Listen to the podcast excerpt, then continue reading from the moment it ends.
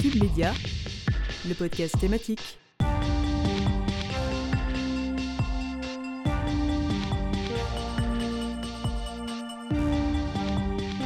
Bonjour à toutes et à tous, bienvenue dans votre podcast hebdomadaire thématique.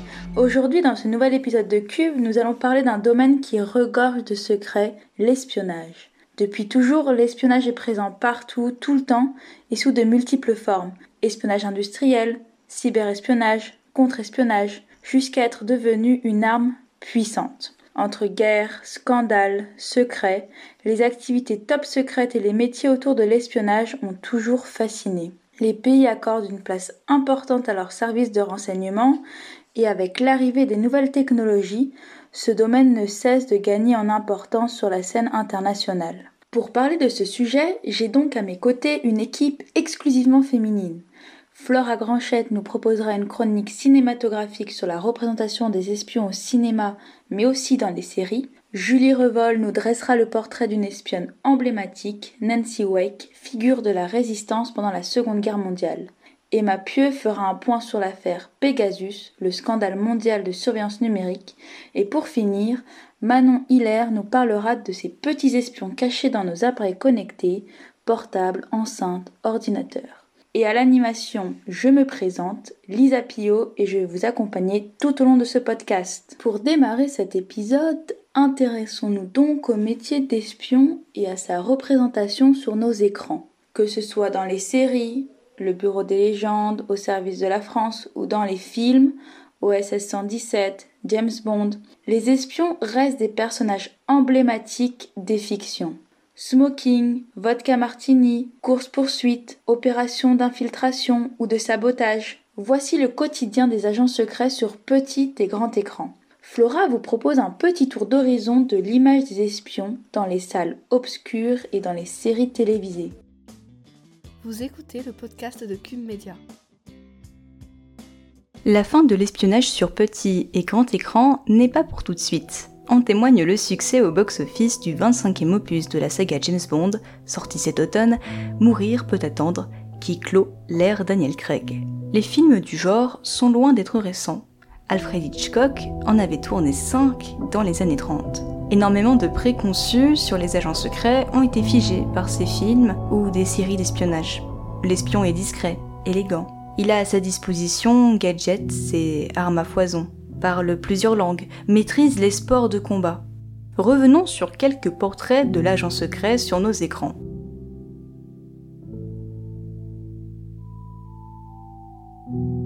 L'espion, c'est d'abord l'élégance, des costumes sur mesure, et dans le cas de l'agent 007, le port du smoking. Même chose chez les Kingsmen, organisation d'agents secrets privés londonienne dont les membres accordent une très grande importance à leur apparence.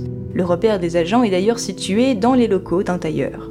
L'espion bien habillé est dépeint comme un homme charismatique et séducteur. Les premiers James Bond, réalisés dans les années 60, comme Dr. No avec Sean Connery, nous apparaissent aujourd'hui bien sexistes, les femmes reléguées au rang d'objets de désir.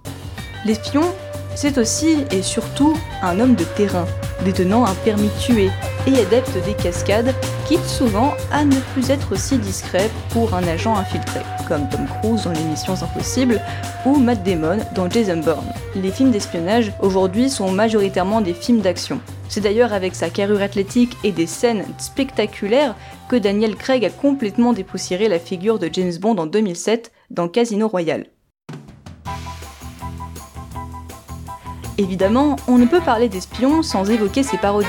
Au Royaume-Uni, Rowan Atkinson, alias Mr. Beans, a enfilé son plus beau smoking pour devenir Johnny English, agent du MI7, un des pires espions du service et désormais l'unique après l'assassinat de tous les autres. Qu'est Hubert Bonisseur de la Batte, alias OSS 117, si ce n'est une version française de James Bond, raciste, homophobe, idiote et fan du général de Gaulle? Du même réalisateur, Jean-François Alain, la série Au service de la France met en scène le quotidien d'agents des services de renseignement français dans les années 60, en pleine décolonisation, espions qui peuvent potentiellement entraîner un incident diplomatique à chaque intervention.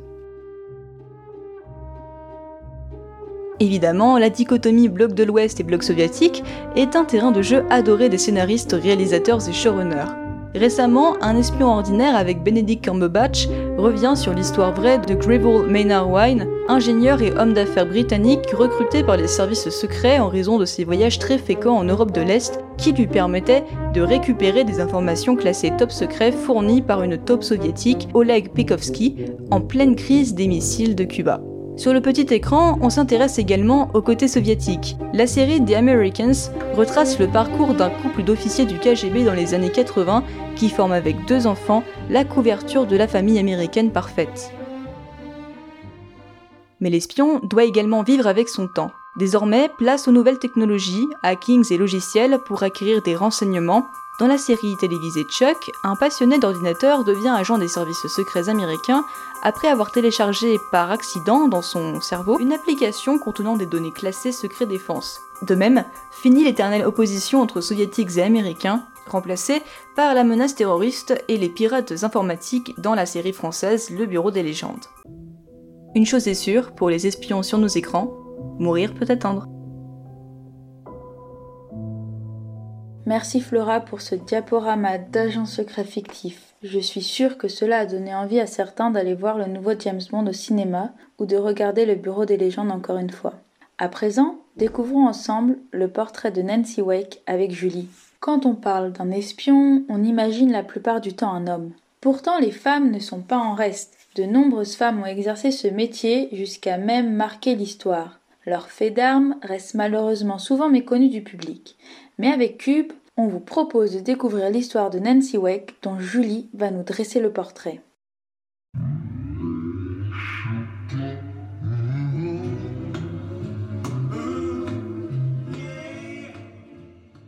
Médaille de la Résistance, Chevalier de la Légion d'honneur, Croix de guerre et Compagnon de l'Ordre d'Australie. Autant de titres qui font de Nancy Wake la résistante la plus décorée de la Deuxième Guerre mondiale.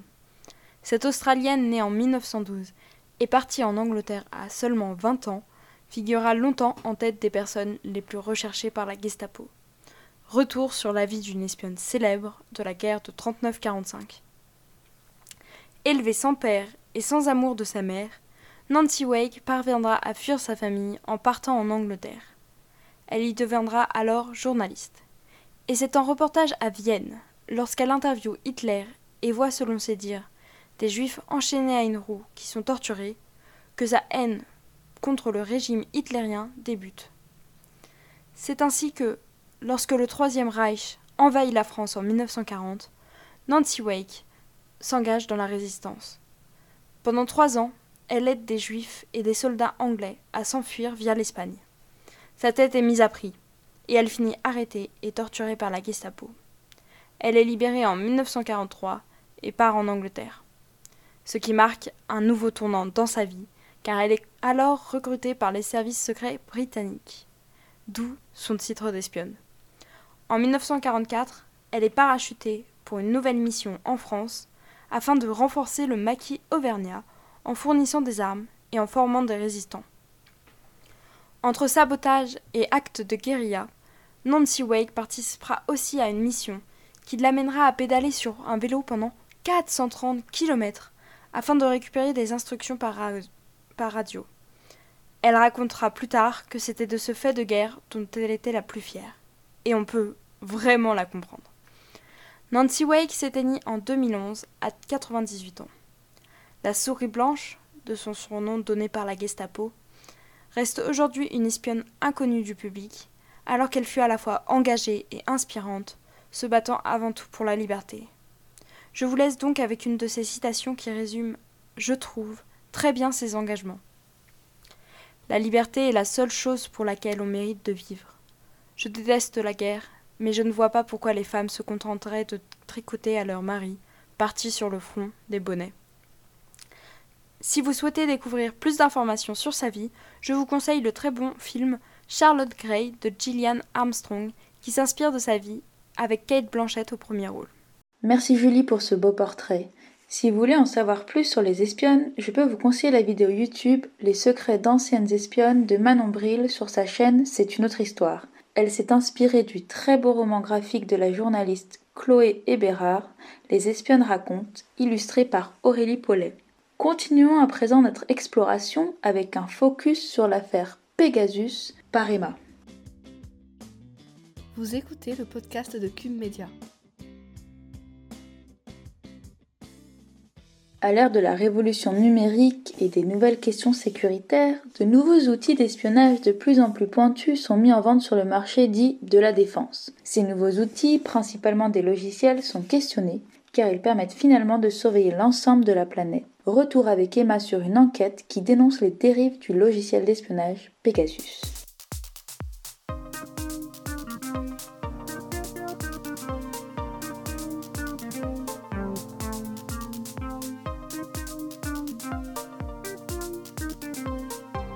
Cet été, le monde de la diplomatie a tremblé avec la révélation d'une affaire de cyberespionnage mondial touchant plus de 50 000 personnes, j'ai nommé l'affaire Pegasus.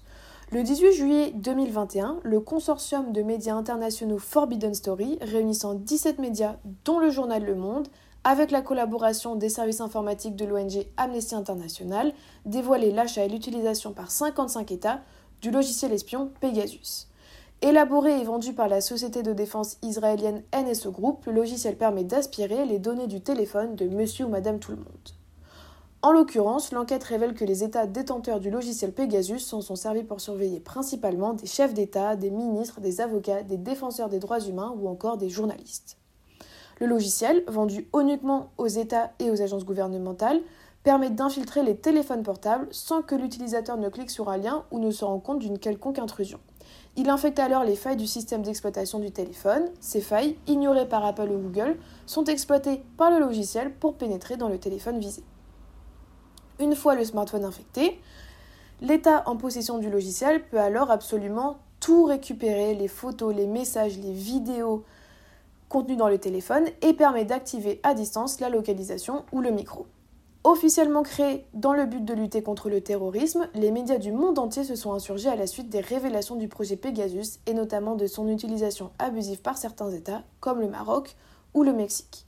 Dans son enquête, Forbidden Story publie notamment la liste des États possesseurs du logiciel et révèle le nom de personnalités victimes d'espionnage par des États étrangers. En matière de relations internationales, ces révélations d'espionnage sont venues perturber des relations bilatérales comme celles du Maroc ou de la France. En effet, le projet Pegasus accuse l'État marocain d'avoir espionné le téléphone portable de Emmanuel Macron. En matière de liberté de la presse et d'indépendance des journalistes, ces révélations sont source d'inquiétude. En effet, de nombreux journalistes apparaissent dans la liste des 50 000 personnes suspectées d'avoir été infectées par Pegasus. Le cas du Mexique est très inquiétant à ce sujet. L'enquête dénonce l'utilisation massive du logiciel par l'État mexicain avec la surveillance de 15 000 personnes entre 2014 et 2017 dont une majorité de journalistes. Problème, parmi les personnes infectées par Pegasus se trouve le journaliste Cecilio Pineda Brito, tué quelques semaines après que son numéro ait été inscrit dans les registres du programme de surveillance. Les révélations de Forbidden Story sont venues remettre sur le devant de la scène les questionnements autour de son assassinat. En France, l'enquête estime qu'environ 1000 personnes ont été ciblées par le logiciel d'espionnage, dont Edoui Plenel, le directeur du journal en ligne Mediapart. Cette affaire est donc venu soulever la mise à mal de nos libertés fondamentales comme le respect de la vie privée ou la protection des données, avec l'émergence fulgurante du cyberespionnage ces dix dernières années. Merci Emma pour cette chronique très intéressante sur une affaire dont tout le monde a forcément entendu parler, mais sans peut-être vraiment en comprendre les véritables enjeux. Pour terminer notre épisode, faisons appel à Siri. Siri, il y a-t-il un espion dans la maison? Vous écoutez le podcast de Cube Media. Quand on pense espionnage, on pense à James Bond, à des films d'action ou encore à la guerre froide. Mais en réalité, nous sommes tous concernés depuis nos téléphones ou enceintes connectées, des outils informatiques dont nous connaissons souvent peu toutes les capacités de surveillance. Manon va donc essayer de vous donner un peu plus d'informations sur ces mini-espions. Et oui, on le sait bien, nos téléphones, réseaux sociaux et Internet en général nous traquent via les cookies que nous acceptons sans trop savoir ce que c'est pour la plupart d'entre nous. Des cookies qui ensuite nous ciblent avec des publicités qui risquent de nous plaire et de nous donner envie d'acheter le produit. Ce n'est donc une surprise pour personne, les algorithmes d'Internet cherchent en permanence à nous proposer du contenu ultra personnalisé pour être sûr que cela nous plaise et donc qu'on reste sur l'application, voire qu'on achète. Mais au-delà des algorithmes très ciblés et précis, comme celui de TikTok ou Twitter par exemple, l'arrivée généralisée des enceintes connectées et assistants vocaux a créé une nouvelle forme d'espionnage beaucoup plus vicieuse, car elle rentre dans l'intimité de centaines d'individus sans qu'ils n'en aient vraiment conscience. Avez-vous déjà vu des publicités qui ciblaient pile poil un sujet dont vous aviez discuté quelques heures plus tôt? Une paire de bottes en promotion lorsque vous ouvrez Instagram alors que vous aviez justement parlé avec un ami d'acheter une nouvelle paire de chaussures? Ou encore la recommandation d'une chaîne YouTube qui tombe quelques minutes après une discussion sur ce YouTuber? Ce ne sont évidemment pas des hasards, mais bien des preuves que les assistants vocaux directement intégrés dans nos téléphones, comme Siri sur les iPhones ou encore Google Assistant sur les Android, nous écoutent. Siri, l'assistant vocal d'Apple, a été épinglé en juillet 2019 par une enquête du Guardian prouvant que des employés étaient chargés d'écouter des requêtes faites à Siri par des centaines d'utilisateurs. Ces employés devaient examiner ces requêtes dans le cadre d'un programme d'amélioration du système de reconnaissance vocale. Des écoutes autant intrusives que problématiques. Le lanceur d'alerte à l'origine de l'enquête par le média britannique a ainsi révélé que les employés ont entendu des affaires de drogue, des détails médicaux ou encore des personnes ayant des relations sexuelles. Selon Apple, il ne s'agirait uniquement d'une faible portion des requêtes Siri, le tout fait dans l'anonymat et dans le but d'améliorer le logiciel de reconnaissance. Apple se défend de communiquer ces informations privées à des fins commerciales. Pourtant, au début de l'année 2021, le témoignage de Thomas Leboniec, qui a travaillé deux mois pour GlobeTech, un sous-traitant d'Apple, vient ébranler toutes ces belles paroles d'Apple. Il témoigne ainsi que le but de son travail était entre autres de, je cite, récupérer de manière exhaustive les données qui intéressaient Apple dans l'enregistrement, donc les noms, les marques, les musiques, les lieux, les contacts, etc. Des informations qui ne proviennent pas uniquement des moments où Siri était allumée pour des requêtes, mais venaient aussi d'enregistrements aléatoires sans que l'utilisateur en ait conscience. Il résume ainsi en disant On avait des petites fenêtres sur la vie des gens sans qu'ils le sachent. Et pour lui, c'est la preuve qu'on a atteint un degré de surveillance de masse généralisé et normalisé. Mais au-delà de ces questions, SMS ou notes dictées qui sont enregistrées par les assistants vocaux comme Siri, le danger provient également des enceintes connectées. Ces simples petits objets qui fleurissent en nombre de maisons se sont avérés être de véritables espions au service d'Apple, Amazon ou Google. Des enceintes connectées qui permettent de tout faire simplement par la commande de la voix. Très pratique quand on a les mains prises par exemple, mais qui se révèlent beaucoup plus intrusifs qu'il n'y paraît. Autant que pour Siri, les soupçons planaient depuis des années, mais pour le cas des enceintes produites par Amazon comme Alexa, Echo ou Dot, des révélations ont été apportées montrant qu'elles étaient en permanence en train d'écouter les conversations. Dans un sens, c'est logique. Si on utilise la métaphore d'un chien, on comprend mieux ce mécanisme d'écoute permanente. Un chien est en effet continuellement en train d'écouter mais ne comprend que certains mots comme nourriture, assis ou encore croquette. Il s'agit donc du même principe où l'enceinte vocale est en permanence en train d'écouter dans l'attente du mot-clé pour la réveiller. Par exemple, si vous dites Dis Siri, Alexa ou OK Google, ça déclenchera votre assistant vocal. Cependant, à la différence du chien, vous avez peu de chances que ce dernier utilise vos choix de musique, d'articles sur votre liste de courses ou même les moments où vous n'êtes pas à la maison pour des fins commerciales. Les enceintes vendues par le géant du commerce en ligne enregistrent, elles, en effet, les conversations de ses utilisateurs pour ensuite leur proposer des publicités ciblées qui correspondent exactement à leurs besoins et centres d'intérêt. De sérieuses considérations qui passent au-dessus des lois, qui restent assez floues et légères sur le sujet, d'autant plus que ce sont des entreprises internationales et que ces espionnages se passent à l'échelle planétaire, donc difficiles à réglementer. Mais face à cette société de constante surveillance et espionnage, il existe peu de solutions tant la sauvegarde d'informations et l'écoute permanente est généralisée. Du fond de notre poche, nos smartphones se sont ainsi transformés en véritables espions capables de nous géolocaliser, connaître nos goûts, intérêts politiques, religions et j'en passe. Merci Manon pour toutes ces révélations d'espionnage par nos appareils connectés. On tâchera à l'avenir d'être plus prudent quand on utilise notre Bluetooth ou qu'on active le Wi-Fi. On arrive malheureusement à la fin de ce podcast et c'est avec beaucoup de tristesse que je vous quitte. C'était un véritable plaisir de vous accompagner tout au long de votre écoute. Merci beaucoup à notre équipe du jour, Flora, Julie, Emma et Manon, pour ce podcast sur le thème de l'espionnage. On espère que cette immersion vous a plu et que cet aperçu non exotif vous a permis d'en savoir un peu plus sur le sujet. Un grand merci également à Manon Dufour qui s'est occupée du montage de ce podcast. Merci Manon. On se retrouve la semaine prochaine avec un tout nouveau podcast spécial 7e art. Je ne vous en dis pas plus. En attendant, vous pouvez retrouver tous nos podcasts sur Deezer, Spotify et Apple Podcasts en cherchant Cube Podcast. À bientôt! Cube Média, le podcast thématique.